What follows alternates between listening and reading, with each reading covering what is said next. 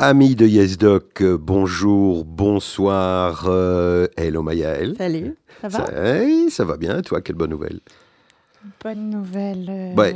On s'entend. On s'entend, les nouvelles la sont ce qu'elles sont. Ouais, voilà. dire. Et puis le reste. euh, Et les nouvelles, on fait, on fait avec. Oui, tu as, tout à fait raison. Voilà. Alors, chers amis du jour et du tambour, aujourd'hui, nous avons le grand plaisir de recevoir un dermatologue. Tout à fait, Tu es dermatologue. tout à fait.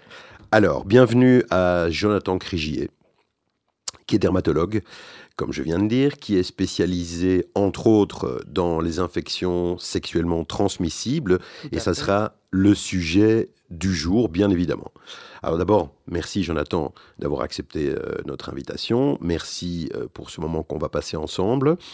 Et comme euh, tu as compris, en écoutant, j'imagine, des émissions précédentes, on commence toujours par découvrir notre invité et euh, le parcours qu'il a amené à sa spécialité actuelle. Donc, euh, Monsieur Crigier, le micro est à vous. Euh, alors, raconte-nous un petit peu. Ben Voilà, donc euh, je suis en effet dermatologue de formation. J'ai d'abord commencé par aimer la dermatologie avant d'aimer plus précisément les maladies des muqueuses et les infections sexuellement transmissibles. Euh, il faut savoir que souvent on me demande, mais tiens, qu'est-ce que fait un dermatologue euh, à s'occuper des maladies sexuellement transmissibles? Où est le lien? Il faut savoir que déjà beaucoup de maladies sexuellement transmissibles ont des expressions cutanées. Je pense à la syphilis, je pense euh, au papillomavirus, même à la gale qui, dans certains cas, peut être considérée comme une maladie sexuellement transmissible. Donc d'abord, les, les dermatologues ont une place très importante hein, dans le, le dépistage et la prise en charge des maladies sexuellement transmissibles. Et puis, dans un deuxième temps, c'est des maladies très très prévalentes. Euh, et il y a peu de médecine spécialisée qui s'occupe spécifiquement des IST. Il y a les infectiologues et nous, mais c'est pas très facile d'avoir accès à un infectiologue. Les infectiologues ils s'occupent souvent de choses très très spécifiques et ils font pas des consultations tout venant comme on fait. Mhm. Et donc, on est au niveau de la médecine spécialisée, une des spécialités qui a le plus, entre guillemets, au- auquel les patients ont le plus facilement accès, notamment pour des problèmes de maladies sexuellement transmissibles. Ok. Et tu as fait ton parcours où? Donc, j'ai fait mon parcours à l'ULB. Je me suis, j'ai fait ma médecine euh, entre guillemets générale à, l'ULB et puis ma spécialisation aussi à Mhm. l'ULB. J'ai fait une partie de mes stages euh, au CHU Saint-Pierre, qui est un, un hôpital mondialement renommé pour les maladies infectieuses, et Mhm. notamment les IST, évidemment, qui sont Mhm. des maladies infectieuses. J'ai fait une partie à Bruckmann et une partie à l'UZVUB. Mhm. euh, Et maintenant, tu travailles où? Et maintenant, je travaille euh, au CHU Saint-Pierre, où je suis responsable de la consultation de dermatologie et où euh, j'ai une grande partie de mes activités qui sont dédiées aux maladies des muqueuses et aux infections sexuellement transmissibles. Et je travaille notamment un jour par semaine dans l'unité de maladies infectieuses. Il y a une nouvelle unité du CHU Saint-Pierre qui s'appelle le Centre MIA, qui est pour maladies infectieuses, infectieuses Aandoening, c'est Mhm. une sorte de nom euh, bilingue, euh, où on s'occupe notamment de la prise en charge, du dépistage des maladies sexuellement transmissibles. Donc vraiment en collaboration du coup avec les En infectiologues? collaboration, tout à fait, avec les infectiologues. Et peut-être les gynécologues aussi. Il y a des gynécologues aussi, il y a des proctologues, il y a un peu tous les acteurs médicaux impliqués dans les maladies sexuellement transmissibles. Donc très intéressant. Ouais, et c'est de l'horizontal. Donc, euh, tout, le Tout monde fait. est, euh, tout le monde est sur le pont pour euh, prendre les patients en charge de la manière, j'imagine, la plus adéquate. Tout à fait. Donc as une activité principale, enfin exclusivement hospitalière ou Principalement, je fais Principalement. 4 cinquièmes, on va dire, en hôpital et un cinquième en cabinet.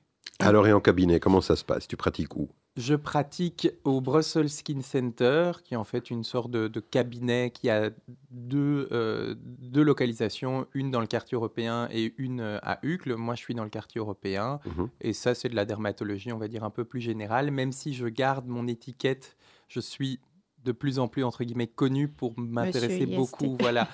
Et au-delà de ça, aux maladies des muqueuses, en général, des muqueuses génitales surtout. Euh, et donc, même si ma consultation au cabinet, il ne faut pas avoir une maladie des muqueuses pour venir me voir, ça représente quand même, je, suis très biaisé au niveau des chiffres, parce que euh, si on regarde que ma consultation, on a l'impression que les maladies des muqueuses ou les IST sont très très prévalentes, alors que c'est un biais de sélection, parce que je, que je commence à Logique. Voilà. Puisque tu es spécialisé. Voilà. C'est la même chose euh, chez tout le monde. Hein. Par exemple, euh, elle a une activité en scénologie qui est euh, aussi hein, principale. quoi. donc voilà, clairement, elle voit plus de cancers du sein que la majorité des radiologues.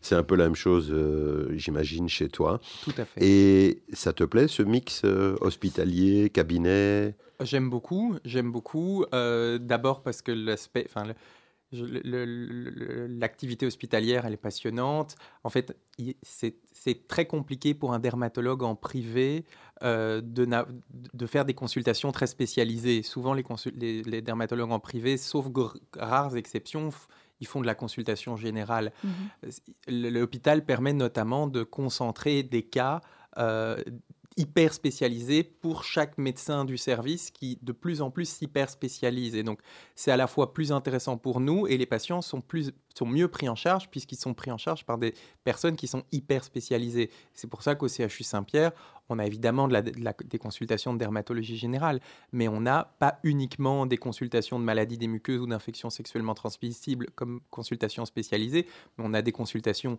de maladies systémiques, de psoriasis, de maladies des ongles. C'est un très grand mmh centre connu pour euh, prendre en charge les maladies et les pathologies des ongles. On a des consultations interventionnelles, on a des consultations de laser, on a des consultations d'autres maladies plus, plus rares comme euh, l'hydradénite suppurative ou même le vitiligo. Euh, et donc voilà, c'est cet aspect-là de la médecine hospitalière qui me plaît beaucoup. Le service de dermatologie de Saint-Pierre, c'est un service qui est euh, renommé? Oui, oui. Euh, c'est un gros service? C'est un gros service et c'est notamment un service qui dispose de ses propres laboratoires. Donc on a intégré à notre service un laboratoire de mycologie parce qu'évidemment les maladies mycotiques représentent... Euh, sont très très prévalentes en dermatologie. Tous les champignons. Tous les champignons, mhm. voilà.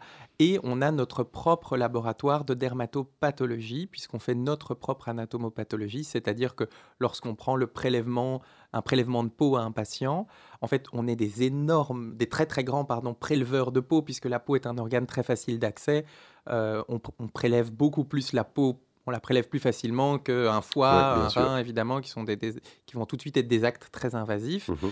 Et donc, on, a, depuis maintenant un, petit paquet d'années, créé ce laboratoire au sein du service pour qu'on puisse nous-mêmes euh, analyser nos biopsies en partenariat souvent avec des anatomopathologistes, mais ça permet d'avoir le coup d'œil du dermatopathologiste, enfin du dermatologue spécialisé dans cette analyse-là, et c'est de nouveau très enrichissant d'avoir les deux coups d'œil. Euh, ça permet de faire des analyses très particulières et très approfondies. Donc vous avez cette formation. Vous avez acquis cette formation sur le terrain. Maintenant, tous les dermatologues ne font pas de dermatopathologie, mais de mhm. nouveau, ça peut aussi être une, spécialisée, une spécialité pardon, de la dermatologie, c'est on a certains dermatologues qui ont une grande activité au laboratoire et qui font essentiellement euh, de la dermatopathologie. Ils sont dermatologues et tous les dermatologues du service ne le font pas, mais on a cette, euh, cette spécialisation. Quoi. Et toi, pourquoi, pourquoi les infections sexuellement transmissibles? Alors d'abord parce que je, euh, en fait j'ai commencé à m'y intéresser très, très tôt dans ma formation de dermatologie, mhm. euh, dès ma première année euh, de, formation de postgraduat, qui est le, le, le, postgraduat, c'est la spécialité. Oui, la spécialité. Voilà, pour, euh, pour parler plus avec des termes plus compréhensibles. Mhm. en fait, j'ai très vite, pendant ma formation, réalisé que énormément, comme j'ai dit, de, de, maladies sexuellement transmissibles avaient des expressions cutanées j'ai réalisé aussi, malheureusement, et ça a changé un peu depuis, en tout cas dans notre service, que beaucoup de dermatologues ne maîtrisaient pas très bien le, dépistage et la prise en charge de, certaines maladies sexuellement transmissibles. Et je, ce sont des maladies très prévalentes. Euh, et surtout, je ne sais pas si je vais m'exprimer clairement, mais c'est des maladies qu'il est facile de traiter. Contrairement à beaucoup de maladies dermatologiques chroniques, euh, où on voit souvent des patients euh, entre guillemets, traîner la pathologie pendant des semaines, des mois, qui ne sont pas des maladies infectieuses, c'est-à-dire qui ne sont pas des maladies transmissibles. Les maladies euh, sexuellement transmissibles, elles sont, il est tellement facile pour certaines hein, de les traiter qu'on se dit, mais il faut, on ne peut pas les rater, quoi. On ne peut pas les rater, ça fait souffrir le patient. Et j'ai comme ça beaucoup d'anecdotes de maladies hein, sexuellement transmissibles qui n'ont pas été diagnostiquées, diagnostiquées, tout de suite par manque de formation de certains mmh médecins. Et en fait, c'est tellement gratifiant et pour nous et tellement c'est un tel soulagement pour le patient quand le diagnostic se fait vite et qu'il est traité rapidement et donc bien soulagé que ça donne vraiment envie de mmh s'y intéresser et d'aider ces patients-là. Mmh donc tu es dans ton truc. Voilà. Je suis dermato-vénérologue. Et ça, c'est l'appellation officielle, en fait, hein, de la spécialité, même si on oublie souvent ce côté vénérologique. Oui, c'était ça au départ. Hein. Dermatologie, vénérologie, c'était sur les plaques des dermatos à l'époque. Extra, monsieur Jonathan, merci pour euh, cette petite entrée en matière. Alors, tu nous as concocté deux morceaux musicaux. On va commencer par quoi? Et pourquoi? Euh, ça a du sens, hein, ces choix musicaux. Hein. Euh, peut-être qu'on peut commencer par euh, le tourbillon de la vie. Oui. parce que c'est une, voilà, je trouve que c'est une, une, chanson que j'affectionne particulièrement, qui explique en fait l'histoire de la vie, la, la, banalité de la vie, et euh, d'abord, je trouve que ça permet de dédramatiser un peu les maladies sexuellement transmissibles. C'est heureusement la plupart des maladies sexuellement transmissibles, c'est pas grave, mmh on peut les traiter. Euh, mmh voilà, c'est. Et puis surtout, euh, c'est une chanson un peu qui fait prendre conscience que finalement, j'entends souvent des patients qui viennent à ma consultation et me disent je ne comprends pas comment j'ai attrapé cette IST. Euh, mon partenaire euh, m'avait vraiment dit non, non, je te promets, j'ai rien, ne t'inquiète pas. Et finalement, la plupart des, des, des, personnes qui transmettent des IST ne le font pas consciemment. Ce ne mmh sont pas tous des patients tout à fait sadiques qui, qui, cherchent à répandre leurs IST. Ils sont de bonne foi en pensant qu'ils n'ont rien parce que certaines IST sont chez certaines personnes complètement asymptomatiques ou peu, hein. ou peu symptomatiques. Mmh et je trouve que c'est une chanson qui, qui, qui, qui, qui, reflète bien ça parce que voilà, quand on a un rapport avec quelqu'un, on oublie parfois que ce quelqu'un, il a eu d'autres personnes avant nous, il bah en aura d'autres après. Alors, après le tourbillon de la vie, euh, je vous rappelle que vous êtes sur euh, Judaïka, YesDog, votre émission médicale préférée que vous nous trouvez chaque semaine euh, le lundi à 16h, le mardi à 20h et en podcast sur euh, Spotify et Apple Podcast. À tout de suite après ceci. Elle avait des bagues à chaque doigt, des tas de bracelets autour des poignets, et puis elle chantait avec une voix qui sitôt là. Elle avait des yeux, des yeux d'opale qui me fascinaient, qui me fascinaient. Il y avait l'ovale de son visage pâle, de femme fatale qui me fut fatale, de femme fatale qui me fut fatale. On s'est connu, on s'est reconnu, on s'est perdu de vue, on s'est perdu de vue, on s'est retrouvé, on s'est réchauffé, puis on s'est séparé. Chacun pour soi est reparti dans le tourbillon de la vie. Je l'ai revu un soir, aïe aïe aïe, ça fait déjà un fameux bail, ça fait déjà un fameux bail. Au son des banjos, je l'ai reconnu, ce curieux sourire qui m'avait tant plu, sa voix si fatale, son beau visage pâle, mais mûr plus que jamais. Je me suis saoulée en l'écoutant, l'alcool fait oublier le temps, je me suis réveillée en sentant des baisers sur mon front brûlant, des baisers sur mon front brûlant. On s'est connu, on s'est reconnu, on s'est perdu de vue, on s'est perdu de vue, on s'est retrouvé, on s'est réchauffé, puis on s'est séparé. Chacun pour soi est reparti dans le tourbillon de la vie. Je l'ai revue un soir, ah là là, elle est retombée dans mes bras, elle est retombée dans mes bras. Quand on s'est connu, quand on s'est reconnu, pourquoi se perdre de vue, se reperdre de vue Quand on s'est retrouvé, quand on s'est réchauffé, pourquoi se séparer Alors tous deux, on est repartis dans le tourbillon de la vie. On a continué à tourner, tous les deux enlacés, tous les deux enlacés, tous les deux enlacés. Merci Maëlle. Un petit moment, une jolie voix. On te découvre. Oui, je vais peut-être continuer. Tu vas passer à la chanson. oui, je vais peut-être euh, mettre chanteur, c'est un truc qui me. Alors, Jonathan Crigier qui est dermatologue spécialisé dans les infections sexuellement transmissibles. On passe au vif du sujet. Euh, donc aujourd'hui, tu vas nous présenter, euh, tu es un spécialiste aussi des muqueuses, tu vas donc nous présenter ce sujet et tu vas l'aborder bien évidemment comme tu le souhaites, par pathologie ou par type de muqueuse, enfin voilà. Donc le micro est à toi et nous rebondirons chaque fois euh, pour euh, préciser deux, trois petites choses euh, quand, quand ça sera nécessaire. D'accord.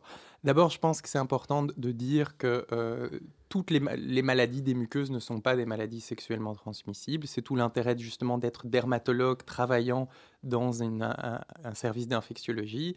C'est parce qu'on a parfois des patients qui arrivent avec une éruption cutanée sur les zones génitales. Voilà, c'est intéressant justement d'être dermatologue pour pouvoir d'abord les rassurer en disant c'est probablement une IST ou pas du tout. On voit toutes les éruptions, toutes les taches euh, toutes sur, les, sur les maladies, sur les, muqueuses génitales ne sont pas des IST. Donc ça, c'est mhm. la première chose importante. Alors attends, peut-être une petite chose avant pour de, de, de, je pense pour préciser. Qu'est-ce que c'est la muqueuse précisément justement? Alors la, les muqueuses, c'est ce qu'on va appeler, je vais utiliser un terme euh, un peu spécifique, mais tout ce qui est toute la peau non kératinisée, enfin toutes les, oui les, les, les tout ce qui n'est pas kératinisé, c'est-à-dire tout ce qui, dont, toutes les parties du corps dont la peau n'est pas aussi épaisse que la peau que vous avez sur les bras, sur les jambes, euh, sur les mains. Mmh C'est ce qu'on va retrouver notamment au niveau de la bouche, mmh euh, au niveau même des yeux, mmh euh, au niveau du vagin et au niveau même chez l'homme, du gland et du prépuce, qui sont plutôt de la semi-muqueuse, mhm. qui s'approchent un peu de la peau et qui ne sont pas tout à fait des muqueuses aussi fines, entre guillemets, que ce qu'on peut voir dans la bouche ou dans le vagin. Ou au niveau de l'anus. Ou au niveau de l'anus, qui est aussi une muqueuse. Ok, parfait. Voilà, maintenant, ce... après ce petit aparté. Voilà. Et donc, je, je disais euh, que d'abord, toutes les maladies des muqueuses ne sont pas des maladies sexuellement transmissibles. Et à l'inverse, il y a des maladies de la peau, on va dire, classique, qui sont des maladies sexuellement transmissibles. Euh, pour euh, un, peu résumer quelle est la, vie d'un vénérologue et qu'est-ce qu'il voit au jour le jour euh, dans une consultation de dépistage et de prise en charge des maladies sexuellement transmissibles, on voit essentiellement des pathologies. Alors heureusement, on ne voit pas que des, gens malades. Hein. On fait beaucoup il y a beaucoup de dépistage mmh simple. Qu'est-ce qu'on dépiste généralement on va, Quand on dit je viens faire un bilan IST, c'est quoi un bilan IST C'est une D'abord, ça va être une prise de sang, et c'est une prise de sang qui va comporter une recherche généralement du VIH, qui est une maladie quand même que les gens généralement connaissent. Qui Le VIH, c'est le, sida. C'est la phase avant. Oui le sida, c'est la. Oui, oui. Voilà. pour que tout le monde comprenne. En fait, le virus... sida, ça veut dire syndrome d'immunodéficience acquise. Le VIH, c'est le virus qui peut provoquer ce syndrome lorsqu'il n'est pas dépisté et qu'il euh, il diminue. En fait, c'est un virus qui va beaucoup, beaucoup diminuer l'immunité. Et on peut arriver à un stade où l'immunité est tout à fait défaillante, qui est le stade sida. Euh, donc, évidemment, dans une prise de sang pour laquelle on va, va effectuer pour un dépistage de maladies sexuellement transmissibles, ce test va, va, être comporté. Il y aura également une recherche de la syphilis, qui, se fait aussi, qui est aussi une recherche en prise de sang. La syphilis, c'est une maladie très facilement traitable, euh, puisque en fait on la traite simplement avec une ou plusieurs injections sexuellement transmissibles. J'en reparlerai un, euh, une, une, pardon, une ou plusieurs injections d'antibiotiques. Mhm. Je parle trop de maladies sexuellement transmissibles, ça me vient tout seul. Injections. Euh, euh, il est coquin, ce Jonathan. voilà. donc je disais, on va rechercher le VIH, on va rechercher la syphilis, on va aussi rechercher les hépatites, les hépatites virales, comme l'hépatite B ou l'hépatite C, donc, qui sont aussi des maladies qu'on peut, considérer comme euh, sexuellement transmissible. Et souvent, les gens pensent que voilà, j'ai fait mon dépistage, euh, on m'a fait une prise de sang, euh, tout va bien, je n'ai aucune maladie sexuellement transmissible. Malheureusement, il y a certaines maladies qui sont souvent oubliées dans les dépistages classiques, comme le gonocoque et le chlamydia, qui sont des maladies bactériennes qu'on ne va pas voir à la prise de sang et pour laquelle il faut faire des frottis mmh. pour les dépister, euh, ou un prélèvement d'urine. Chez l'homme, on fera plutôt un prélèvement d'urine, et chez la femme, on fera plutôt un frottis vaginal, mais on peut avoir une prise de sang tout à fait normale et quand même être porteur du gonocoque ou du chlamydia. Et puis, il y a d'autres maladies sexuellement transmissibles euh, qu'on ne voit ni en prise de sang, ni par frottis, et qu'on ne voit en fait que si le patient a des symptômes. Ça va être le cas par exemple des morpions, qui sont en fait mmh. des... Des poux. Voilà, des poux. des poux. Euh, des poux, mais qui vont se localiser généralement sur le pubis, mais pas que sur le pubis. Si mmh les patients sont très poilus, on peut en avoir même au niveau du, torse, au niveau des fesses, etc. Ça, il n'y a pas de test pour le dépister. Euh, la gale aussi, qui, comme je le disais, c'est un petit parasite qui se met dans la peau et qui gratte très très fort ne se dépiste pas en prise de sang ni en frottis, mais aussi par exemple les verrues génitales, qui sont des verrues à papillomavirus, qui est un virus sexuellement transmissible. Lui peut parfois se dépister chez la femme. Chez la femme, il y a un, frottis qui existe qu'une femme doit faire tous les trois ans qui permet de dépister sa présence et ses conséquences. Mais par exemple, chez l'homme, il n'y a pas de dépistage et on a souvent des patients qui viennent me dire un de mes partenaires ou une de mes partenaires m'a dit qu'elle était positive pour le papillomavirus, je voudrais faire un test pour ça. Et c'est important de dire à ces patients-là qu'il n'y a pas de test, on ne peut pas leur faire une prise de sang, on ne peut pas leur faire un, un frottis pour le, pour le dépistage du papillomavirus chez l'homme, mais euh, on peut les examiner évidemment pour voir éventuellement est-ce qu'on voit des verrues génitales. C'est pour ça que c'est très important. D'ailleurs dans le actuellement on parle beaucoup de ce vaccin HPV mmh pour les jeunes. Alors, euh, pour éviter cette transmission. C'est très très très important. C'est quelque chose sur lequel les dermatologues insistent énormément. C'est-à-dire que, en fait, moi, je trouve que le, papillomavirus, c'est vraiment, c'est le grand oublié. C'est-à-dire que beaucoup, beaucoup de gens me disent, euh, j'avais jamais entendu parler des verrues génitales qu'on appelle nous les, les condylomes. Mhm. Euh, j'avais jamais entendu parler de ça. On m'a jamais prévenu. Si j'avais su, je me serais fait vacciner. Donc, les, condylomes, comme j'ai dit, c'est des verrues qui vont se situer essentiellement sur la vulve, sur le pénis, voire même autour de l'anus, voire même dans l'anus. C'est pas, le traitement n'est pas facile, souvent long, douloureux, parce que ça va faire appel soit à des actes chirurgicaux, soit à des crèmes qui sont des crèmes assez irritantes, qui vont en fait stimuler l'immunité locale pour faire partir le virus, mais qui sont pas faciles d'application. Mmh Et surtout, c'est une maladie qui va, avec une, un, énorme, une énorme proportion de récidives. Donc c'est beaucoup de patients qu'on va voir, qu'on va traiter, et puis qui vont revenir des, quelques mois après avec de nouveau des poussées de virus. Et le temps et l'argent dépensés pour ce traitement est faramineux, et on se dit, mais ça aurait été tellement plus facile pour le patient et même pour la, pour la, société de vacciner ce patient avant ses premiers rapports, euh, ou même avant ses premiers symptômes. Mmh parce que malheureusement, on se rend compte que on a essayé hein, mais de vacciner des patients qui étaient déjà atteints de la maladie et l'effet protecteur n'est pas du tout le même malheureusement. Et donc on insiste vraiment euh, auprès, pas seulement des patients, mais même auprès des autorités publiques, pour faire des campagnes, pour informer la population de vacciner les garçons comme les filles. Il n'y a pas de raison de vacciner que les filles. Ça c'est important ce que tu dis parce que euh, à l'époque, euh, moi j'ai une fille à l'époque, on vaccinait les adolescentes. Je crois que c'était, il y avait trois injections ou deux ou trois injections à l'époque. Euh, et on parlait absolument pas des, jeunes gens. Or, la transmission se fait. Or, la transmission se fait par l'un ou par l'autre. Hein. Oui, tout à fait. On est bien d'accord. Et donc aujourd'hui, on conseille de vacciner aussi voilà, les, les, jeunes hommes. Tout à fait, tout à fait. C'est une vaccination vraiment très importante. Et voilà, le meilleur conseil qu'on puisse donner par rapport au papillomavirus, c'est vaccinez-vous, surtout avant les premiers symptômes, mhm.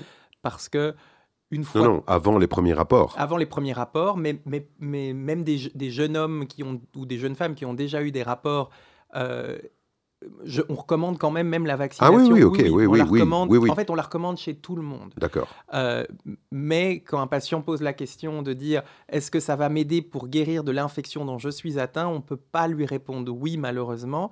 On l'a espéré, mais il y a pas mal d'études maintenant qui ont démontré que les récidives étaient quasiment les mêmes chez les patients vaccinés ou non vaccinés, mais maintenant la vaccination garde un intérêt tout simplement parce que c'est une vaccination qui protège contre 9 souches d'HPV et qu'ils n'ont pas été contaminés par les 9 souches. Et donc ils pourraient toujours se recontaminer par d'autres souches et, euh, ce, vaccin pourrait donc les, protéger évidemment.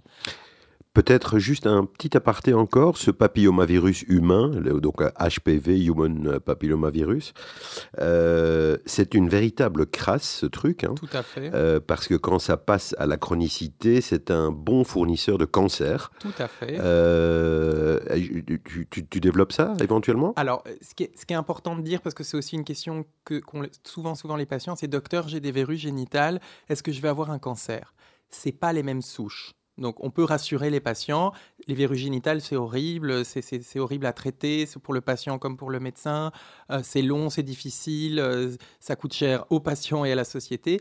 Mais les verrues génitales classiques, qu'on appelle les condylomes, même un condylome laissé longtemps n'évolue pas vers un cancer. C'est d'autres souches d'HPV qui vont transmettre les cancers notamment le cancer du pénis, le cancer de la gorge, le cancer de la vulve, du, euh, col utérin, du col utérin, le cancer de l'anus aussi.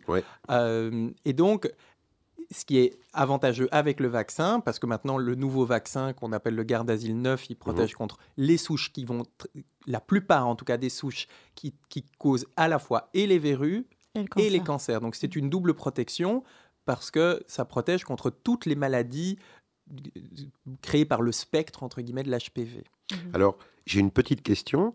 Euh, entre le, le, début du développement de, de, ce, de cet HPV euh, et la survenue d'un cancer, le, timing, grosso modo, est-ce qu'on a une idée de ça?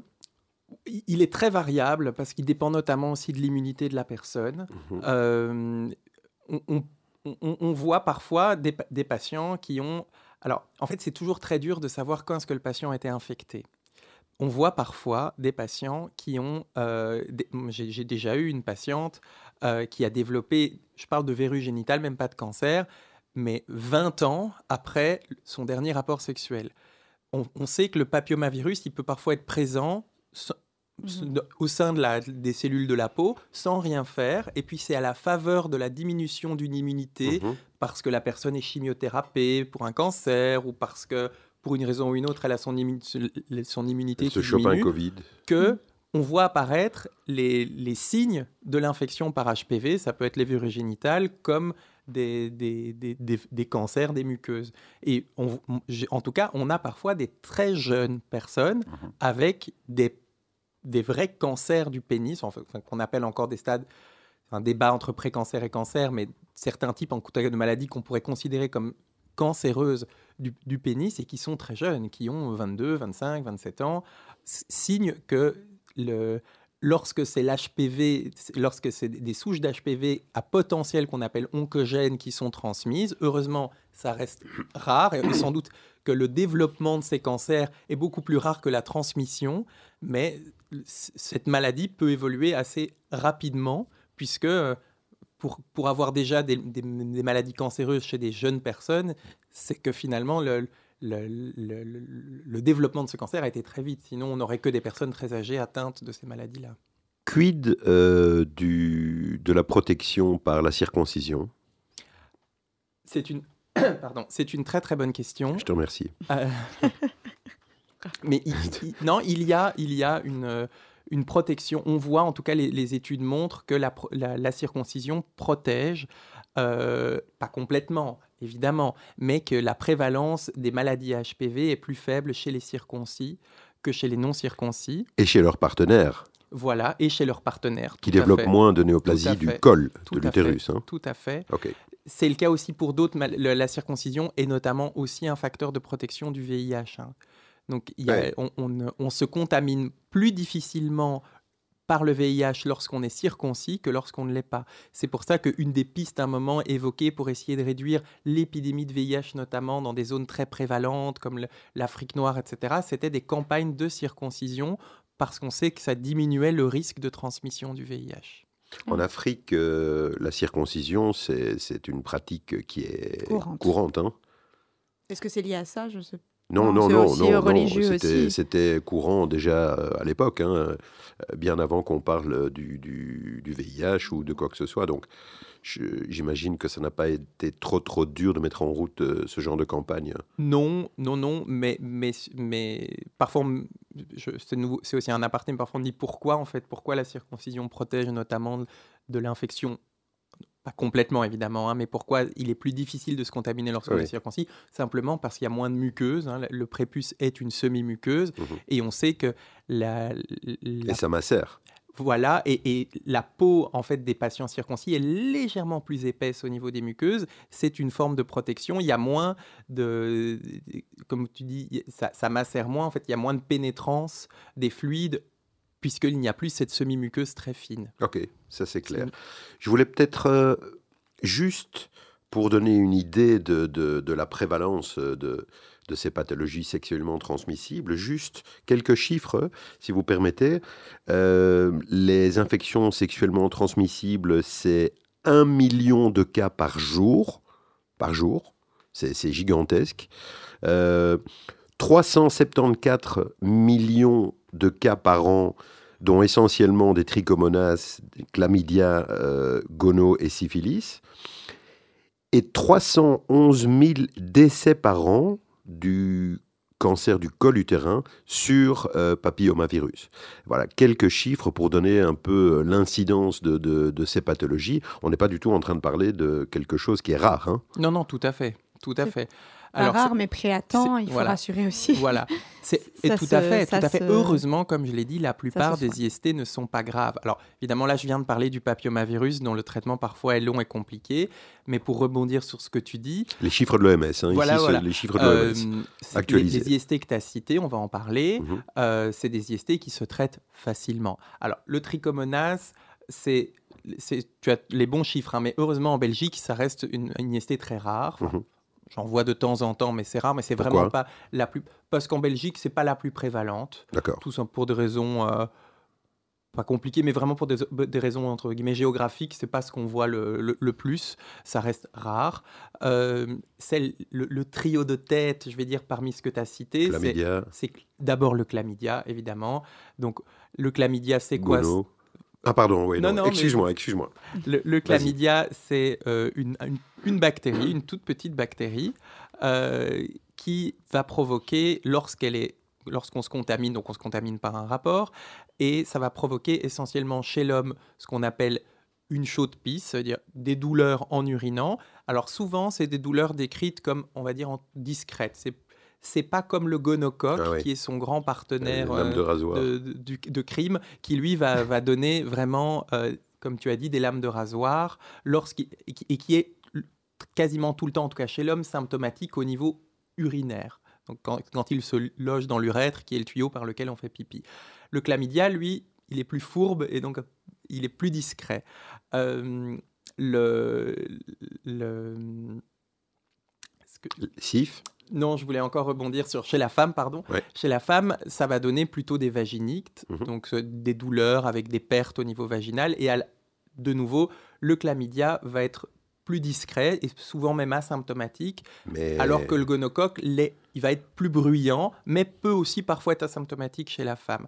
Toujours est-il que, comme je l'ai dit, on le dépiste assez facilement via maintenant des frottis PCR ou des analyses PCR dans les urines, et surtout, c'est elles sont faciles à traiter, contrairement à l'HPV, ça va être simplement des antibiotiques. Mais chez, les deux, chez les deux partenaires. Ah, oui. on traite toujours le couple. C'est, parce, que sinon, il y a une réinfection. C'est ce qu'on appelle le ping-pong. Mhm. Mhm. Alors, le ping-pong, c'est, ça, fait, ça fait tout le temps rigoler les réinfections ping-pong, mais on, j'ai déjà vu, je vais en parler tout de suite avec la syphilis, des, des gens traîner des IST simplement parce que personne leur a dit à un moment c'est pas parce que vous avez une IST et que votre partenaire est, parfois même négatif au niveau du test qu'il ne faut pas le traiter. Je vais en parler avec la syphilis. Mais pour juste terminer sur le gonocoque et le chlamydia, pour rassurer les gens, c'est facile de traitement, comme le traitement est facile. Le chlamydia, c'est des antibiotiques par la bouche. Le, le gonocoque, c'est une injection d'antibiotiques et c'est terminé. La syphilis, pour reparler, on parle de, notre trio d'IST, mhm. la syphilis, c'est une maladie encore très très prévalente. Mhm. Euh, on a dit euh, au début des années 2000, c'est le retour de la syphilis parce que en fait on, a une, grande augmentation, on a eu une grande augmentation depuis les années 2000 de la prévalence de la syphilis. Pourquoi? Alors c'est, je pense qu'il y a pas mal de raisons qui expliquent ça. Euh, le, le, fait que le il y a eu notamment au début des, au début des années 2000, on a, on, a, on a commencé à moins avoir peur du, du VIH parce que les, les, les, traitements trithérapeutiques étaient bien mis en place. On ne mourrait plus du sida. Il n'y avait plus comme dans les années 80. Il y a eu une, il y a eu une panique dans les années 80 avec, euh, on voyait des ah gens de 30 ans, de 20 ans mourir dans d'atroces souffrances parce que les, les, les traitements anti-VIH étaient encore à leur tout début. Euh, ce qui, ce qui n'était plus, dans les années 2000, c'était un peu fini cette, cette phobie du VIH. Et donc, il y a eu une diminution des protections. Euh, et, donc notamment une augmentation des IST. ok. Et pour parler de la syphilis, je pense que c'est très très important parce que pas plus tard que la semaine passée, j'ai encore vu euh, un patient à ma consultation classique, donc je ne parle même pas d'une consultation de maladie sexuellement transmissible, et c'était un jeune patient qui depuis six mois, six mois, c'est énorme, traînait de médecin en médecin parce que euh, personne ne comprenait ce qu'il avait et il avait une éruption cutanée, des douleurs articulaires, des troubles ophtalmologiques et voilà, pers je, voyais son dossier avec des, plein de, maladies très très rares évoquées, mais à chaque fois avec des essais de, de, traitement, ça ne marchait pas. Et en fait, ce patient avait une syphilis, avec même une atteinte neurologique à ce moment-là. Euh, oui, parce qu'il y a différents stades. Il y a de différents syphilis, stades. Donc, si on laisse et, traîner, euh. Voilà, et je me suis dit, c'est vraiment dommage. quoi. C'est une maladie en fait très fréquente. Il faut apprendre à la reconnaître. Euh, il faut que les médecins soient au courant. Que, je, vois encore parfois des médecins dire Ah, la syphilis, ça existe encore, ça? Oui, ça existe. Et oui, on en voit presque au quotidien. C'est, voilà, c'est une maladie qui n'est pas du tout morte, au contraire. Et comme tu dis, c'est une très bonne remarque, c'est une maladie qui évolue par stade. Donc généralement, euh, on va se contaminer par un rapport sexuel, et puis il va y avoir le stade primaire. Donc le stade primaire, c'est quoi? C'est généralement une ulcération, donc une blessure, mhm. qui a une caractéristique, c'est que souvent elle n'est pas douloureuse et elle est spontanée. Et elle va se trouver en fait au niveau de la zone de transmission. Ça peut être évidemment selon le type de rapport au niveau de la bouche, au niveau du vagin, au niveau de l'anus ou au niveau du pénis. Cette, comme elle n'est pas douloureuse, les patients ne la remarquent pas toujours. Mhm. Il suffit, quand on a ce qu'on appelle un chancre, donc cette ulcération au niveau de l'anus pour peu que ce soit un peu interne ou assez profondément dans la bouche, euh, ou une toute petite ulcération euh, de la base du pénis, on va pas toujours le remarquer. Mhm. Et donc, on peut passer à côté. Le patient lui-même, hein, je parle, peut mhm. passer à côté. Et puis, si on ne fait rien, on va avoir, on dit souvent, euh, il y a une, règle assez simple avec la syphilis, c'est qu'on dit en moyenne, le chancre, l'ulcération arrive trois semaines après le rapport. À partir de six semaines, la prise de sang est, toujours positive. Je vais insister sur ce principe-là. Et à neuf semaines, on voit le stade secondaire de la syphilis, qui est en fait une éruption cutanée. Et donc, c'est ce qu'on appelle la roséole syphilitique. C'est mmh une éruption rosée, comme ça, qui va recouvrir le corps, qui souvent n'est pas prurigineuse, ça veut dire qu'il ne gratte pas. Mmh Et euh, souvent, à ce stade-là, j'ai déjà vu beaucoup de patients qui ont été mal diagnostiqués parce que en fait, c'est des boutons sur le corps. Alors, autant quand les boutons sont vraiment très, très localisés dans les muqueuses, même les médecins, de manière implicite, comme ça, pensent IST, mais quand c'est une éruption un peu diffuse sur le corps, ils vont penser est-ce que c'est une allergie? Est-ce que c'est qu'est-ce que c'est comme, comme réaction? Et c'est comme ça qu'on voit parfois des, gens qui ne, sont pas bien diagnostiqués.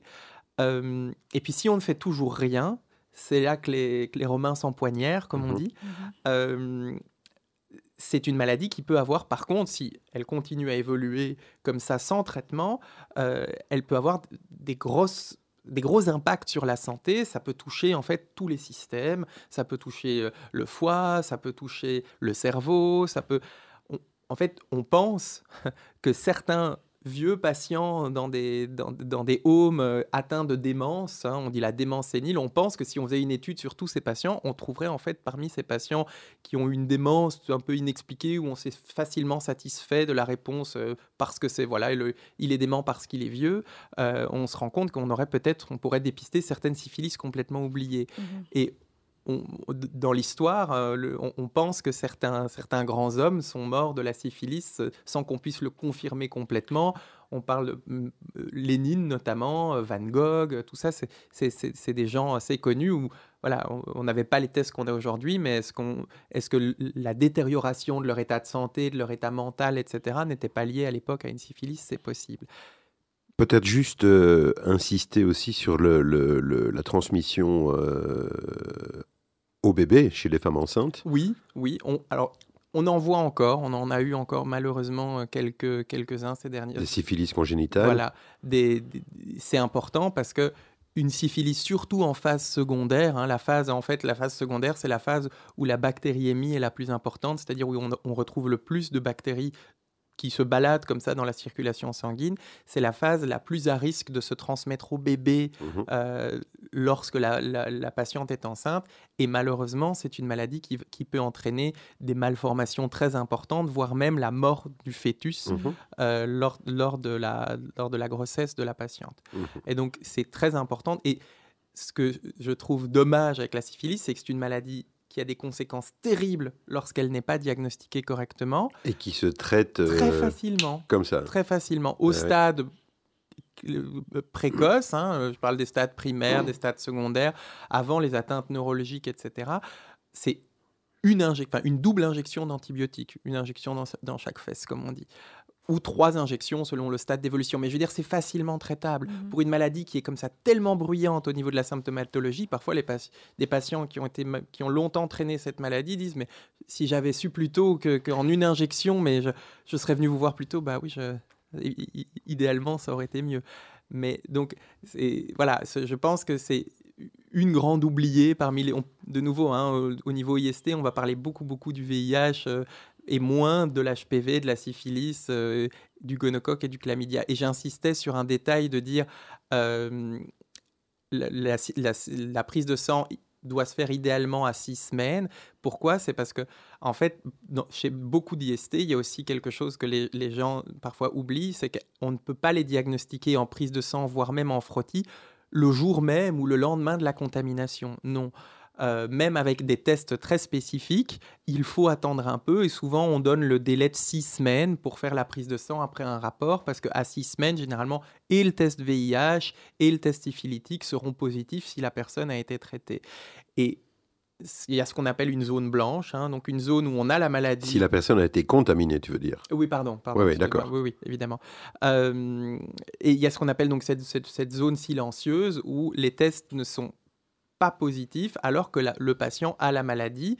Et c'est pour ça qu'on parlait d'infection ping-pong et que notamment, surtout pour la syphilis, il faut traiter le couple parce que la syphilis, elle est tellement contagieuse que quand une syphilis est présente au sein d'un couple qui a des rapports sexuels réguliers, il faut considérer le partenaire avec qui on a des rapports sexuels réguliers comme positif. Pourquoi? C'est parce que tout simplement, s'il y a eu une tromperie, par exemple, hein, je donne un exemple dans un couple. Ah bon? ce qui arrive de temps en temps, et que euh, un des partenaires va développer des symptômes, une, syphilis primaire par exemple, voilà, euh, on fait le test c'est positif, ça peut quand même l'être avant six semaines. On dit souvent lorsqu'il y a un symptôme, le chancre, 8-10 jours après le chancre, le, la sérologie, c'est-à-dire la prise de sang, est déjà positive. Mmh Mais si on dépiste le partenaire ou la partenaire, lui je pense qu'il sera négatif. Et donc, on pense à tort, ben voilà, son test est négatif, on ne le traite pas. Mm. Et en fait, qu'est-ce qui va se passer? On va guérir le premier partenaire qui va se réinfecter parce que son partenaire, lui, n'est pas, euh, n'est pas traité, et ainsi de suite. Et on s'en sort plus. Voilà, et on ne s'en sort plus. Donc, on dit souvent pour la syphilis, on traite le couple, et après, on respecte idéalement 7 à 10 jours sans rapport, le temps parce que les deux vont pas guérir en même temps, le temps que les deux soient guéris, et on s'en sort. Et, on s'en sort euh, médicalement parlant. après comment vous présentez, euh, euh, monsieur Jonathan, comment tu présentes ça au couple? Ah, C'est très compliqué. Alors d'abord, il y a une règle en médecine, c'est qu'on ne juge pas. Non, non, comment tu le présentes Alors, je, je pense qu'il faut être très honnête. Moi, je suis, je, je, suis très honnête avec les patients et je, leur explique simplement euh, ce que c'est, que c'est une maladie sexuellement transmissible. On, essaye, on, ne se mêle jamais de ce qui se passe euh, dans, dans, la chambre à coucher. Tu expliques. Factuellement, sans juger. Et, euh, et, généralement, ça se passe bien. Et voilà, on, ça se passe bien dans le cabinet. Dans le cabinet, ça se passe bien. Alors, une petite question aussi, c'est que donc les gens viennent pour un dépistage. Bon, on va pas tous venir pour un dépistage. Donc, qui se présente à la consultation? Est-ce qu'il y a des gens, euh, ils savent qu'ils se sont mis à risque? Est-ce qu'il y a des facteurs de risque justement Oui, pour se présenter bah, il y a des facteurs de risque. Préservatif, voilà, j'ai oublié. oui, mais on ne dit pas spontanément, euh, tiens, je vais aller voir mon dermatologue pour voir si, euh, pour dépister. Alors, ça dépend. Qui se présente Oui, ça dépend quelle casquette j'ai. Si j'ai la casquette de dermatologie classique, euh, mes consultations de dermatologie générale, ça peut arriver, mais c'est plus rare qu'un patient se présente pour un dépistage. Si j'ai la casquette de maladie infectieuse, bah alors là, ça, arrive souvent. Mais c'est les, maladies sexuellement transmissibles, ça peut toucher monsieur tout le monde. Mmh Et tout le monde dans sa vie a ou, ou a eu des rapports sexuels non protégés, enfin énormément de personnes, et donc tout le monde, a priori, doit au moins une fois simplement faire un dépistage, ne serait-ce que lorsqu'on change de partenaire, même si c'est des partenaires de longue durée. Évidemment, si on parle de deux personnes vierges qui se sont mariées et qui n'ont jamais eu personne d'autre que, Non, alors ils ne seront jamais concernés, ils ne doivent pas faire... Mais ça reste très rare quand même dans mmh notre société. La plupart des personnes ont quand même eu un, deux, trois, quatre, cinq partenaires dans leur vie. Et ne serait-ce que, voilà, par, euh, par honnêteté, euh, pour être, euh, par principe, faire un simple dépistage avant d'arrêter les protections avec son ou sa nouvelle partenaire. C'est une attitude que, de, de, raisonnable, de raisonnable, Et, surtout de monsieur et madame tout le monde. Et donc, on voit un peu tout le monde à cette consultation. Mmh heureusement, tout le monde, la plupart des dépistages sont négatifs, heureusement. Hein, ça reste une minorité qui a une, positivité au dépistage. Et, le préservatif, il protège de toutes les maladies euh, sexuellement transmissibles ou pas? Non. Non, non, c'est une très bonne, mais c'est une très bonne question. Alors, faut savoir que alors, ça le préservatif, ça se met que sur le pénis. Mhm. Euh, ah, c'est ça. non, mais c'est pourquoi j'insiste, c'est parce que par exemple, on parle de l'HPV, on voit des verrues génitales eh ben sur le scrotum, bah, sur le pubis, sur une zone qui n'est pas couverte par le pénis, par le, par le préservatif. Et donc, en fait, l'HPV qui se transmet simplement par contact peau à peau, là où les peaux sont fines, hein, donc au niveau des, semi-muqueuses, on dit souvent le préservatif est nécessaire mais pas suffisant. Mhm. Parce qu'on peut tout à fait. Euh, on, a des patients qui ont toujours mis un préservatif avec leur, partenaire et qui ont quand même des verrues génitales. Mhm. Euh, aussi, alors pour ce qui est du VIH, ça c'est une excellente solution. Généralement, si euh, le préservatif va, si il est mis lors de toutes les pratiques euh, pénétratives, orales, etc., on sait qu'on voilà, il n'y a pas de transmission a priori. C'est une, une très bonne protection. Mmh Idem pour le gonocoque, pour le chlamydia, euh, même pour la syphilis avec une exception, c'est que la syphilis peut, toucher notamment, par exemple, les muqueuses orales, et que quelqu'un qui aurait une syphilis secondaire, donc une syphilis très, très importante, avec même des lésions dans la bouche, un simple baiser profond va suffire pour contaminer pour la syphilis. Oui, donc il faut être vraiment très attentif. Hein. Voilà, mmh. voilà. Monsieur, monsieur Jonathan Crigier, merci pour toutes ces bonnes informations. On a fait le tour des principales, je pense. Euh, on a, fait l'essentiel, on, arrive au bout de notre émission. Ah d'accord, on a oublié l'herpès. On a oublié l'herpès. Euh, on fera une émission sur l'herpès. On, pourrait, on pourrait maintenant, si je dois dire quelques mots sur l'herpès. Oui, rapidement alors. Rapidement, c'est une maladie qui va donner aussi, qui va ressembler un petit peu à la syphilis au début, qui va donner aussi une ulcération, mais cette fois-ci très douloureuse, mhm. souvent située sur les muqueuses, et qui heureusement est beaucoup moins grave que la syphilis parce qu'elle ne, elle, ne va jamais donner des atteintes profondes comme la syphilis, mais qui est plus embêtante parce que l'herpès est un ami pour la vie. Ah et donc, lorsqu'on fait une crise, on est un peu comme les, boutons de fièvre, hein, ce qu'on appelle, euh, qui eux ne sont pas sexuellement transmis la plupart du temps, peuvent l'être, mais la plupart du temps, des simples baisers peuvent suffire. Il, des nouvelles poussées d'herpès peuvent revenir à l'occasion d'une diminution d'immunité ou euh, voilà. très embêtant. Magnifique, euh, Jonathan, mille merci pour euh, ton Avec passage plaisir. euh, chez nous. C'était très intéressant. Euh, on a un bon dermato à disposition. On va se le garder euh, quand on aura besoin d'avoir d'autres informations. Tu as des choses à nous dire Pardon? Tu as des choses à nous dire? Tu vas aller consulter? Non, non, moi je, mets, je me protège, moi, systématiquement. On arrive donc au terme de cette émission, Mayaël. C'était bien, bien intéressant. Merci C'était bien intéressant. Jonathan Crigier, merci beaucoup. Avec plaisir. C'était un moment vraiment bien. Euh, je rappelle que tu consultes euh, à l'hôpital Saint-Pierre, euh, dans le département de- des- d'infectio, et aussi donc euh, Brussels euh, Skin Center, euh, quartier européen. C'est ça, hein?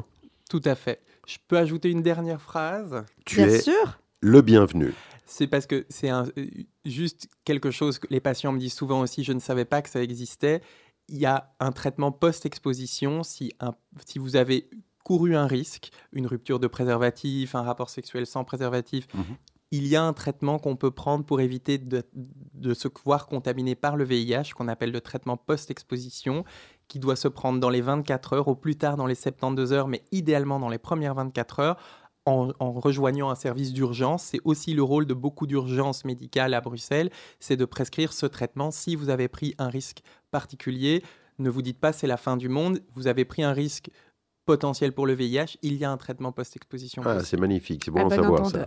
bon Exactement, exactement. Alors, le deuxième euh, morceau musical, Oui, c'est euh, la maladie d'amour. voilà, pauvre, ça tombe bien. Voilà, je pense que c'est une On ne sait bonne pas pourquoi. hein, c'est une bonne conclusion. Oui, voilà, on a Euh, compris. Voilà, elle rappelle que ces maladies courent toujours et qu'il faut rester vigilant. Exactement. Mille merci, Merci. Jonathan. Avec plaisir. Merci, Maëlle. Merci Edith. Euh, on, on se revoit arrive, bientôt? on se revoit très bientôt. On arrive au bout de notre émission. On va passer euh, le deuxième morceau de notre ami Jonathan. Et, chers amis, sortez couverts.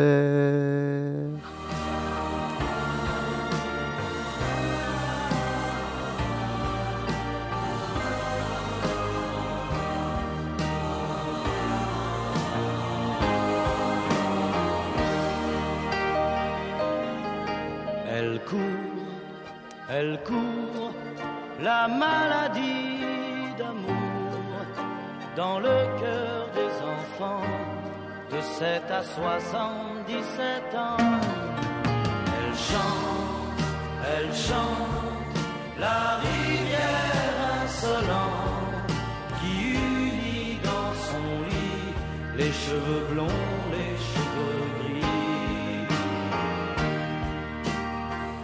Elle fait chanter les hommes et s'agrandir le monde.